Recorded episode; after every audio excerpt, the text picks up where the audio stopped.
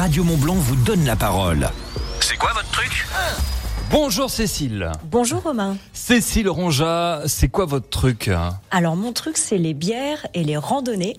Et c'est tellement mon truc que j'en ai fait un livre qui s'appelle Rando-bière dans les Alpes du Nord, qui est paru aux éditions du Chemin des Crêtes. Je le montre, ce livre, donc Rando-bière, à l'intérieur, 40 idées de randonnée et autant d'idées de brasseries à visiter.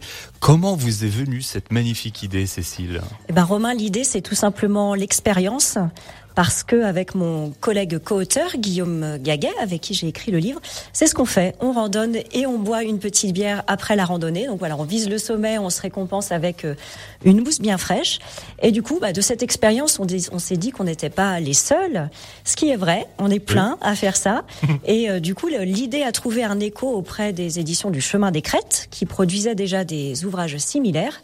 Et celui-ci, euh, Rando bien dans les Alpes du Nord, est donc sorti en avril de cette année. Vous allez pouvoir vous balader du côté de la Savoie, de la Haute-Savoie, de l'Isère également. Alors comment ça fonctionne? Est-ce qu'une rando nous emmène à une brasserie? Oui, c'est ça. C'est réparti sur les trois départements. Donc, vous l'avez dit, Savoie, Haute-Savoie, Isère. On a mhm. à peu près un combo de 12, 13, 14 euh, rando bières par département. On va du massif euh, de euh, la Vanoise à la Chartreuse, au Vercors, au Beaufortin. On se balade un petit peu partout. On a des itinéraires variés aussi, puisqu'on propose et rando familial à faire avec les enfants, très accessible, et puis de la rando avec un dénivelé beaucoup plus important pour les gens euh, expérimentés. Donc voilà, on va un petit peu de partout et chemin faisant, euh, on se rapproche aussi d'une brasserie qui est associée à chaque fois euh, à la rando. Et là, la brasserie, ben, on va à découverte de, de talents, en fait, hein, de, de, de savoir-faire artisanaux de gens qui nous font euh, redécouvrir la bière comme on ne la connaissait pas avec une palette aromatique incroyable. Et c'est ça qui est super. Alors vraiment c'est complet, hein. vous avez de très belles photos à chaque fois, c'est bien imagé. Il y a même une fiche technique. Oui. Dedans. Toujours la fiche technique pour savoir, bah, par exemple, euh, bah, le dénivelé, comme vous l'avez dit, la, dureté de, la rando. Et au niveau des bières, vous allez nous en dire un petit peu plus. Il y a la bière que oui, on va goûter après la rando, mais il y a la bière aussi qu'on peut emmener dans le sac à dos. C'est ça. Il y a la bière d'après rando, donc en général, on va sur une blonde, une blanche plutôt euh, rafraîchissante, hyper désaltérante. Hein, c'est l'objectif après rando. Mais il y a aussi deux propositions de bière à ramener dans son sac à dos. Et du coup, là, on va sur euh, un petit peu ce qui est de plus singulier la gamme euh, du brasseur. On peut aller sur des stouts vraiment couleur café qu'on recommande pas après rando parce qu'elles sont quand même euh, assez alcoolisées mais qui peuvent être super sympas à découvrir. On peut aller sur des bières euh, légumières au potimarron par exemple. On a la brasserie Vera qui fait ça, c'est super super. Donc c'est l'opportunité aussi de découvrir tout le panel de savoir-faire du brasseur en question. On a tous fait une rando où on a pris en photo devant une cascade sa bière. Oui. voilà exactement.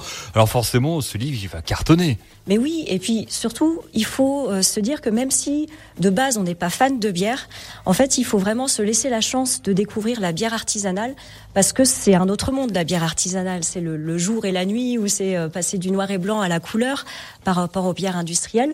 Donc il y a des vraies histoires derrière ça. Ça sent bon le malt chaud. On a des brasseurs qui sont vraiment passionnés jusqu'au fond de la cuve et on découvre plein de choses. Moi, j'ai découvert les bières acides que je connaissais pas, super super. Euh, on peut découvrir voilà des stouts, on peut découvrir des IPA très typés, très houblonnés et puis on a aussi des des brasseurs qui font leur propre levure, qui cultivent eux-mêmes leur propre levure, ce qui nous fait des bières complètement singulières qu'on retrouvera jamais ailleurs. Donc il y a un panel très très varié et ce qu'on a trouvé aussi super cool de mettre en avant, c'est que ces brasseurs, souvent, c'est des gens qui ont fait un virage à 180 dans leur carrière. C'est des reconvertis.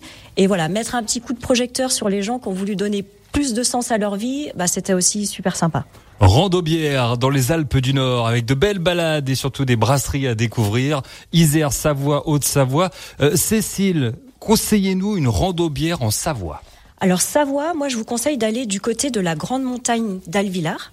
On part de Valpelouse, on monte, c'est une petite rando plutôt accessible. On a 6 km, 500 mètres de dénivelé. Mhm. Donc voilà, ça se fait bien. On arrive au pied des Grands Moulins, qui est un des sommets emblématiques de Beldon. Et puis côté brasserie, hop, un saut de puce, on arrive à la brasserie euh, des Funambules, qui est à la Croix de la Rochette. Et là, moi, je vous conseille de boire une bonne Miss Tigri, en deux mots, ah. Miss Tigri.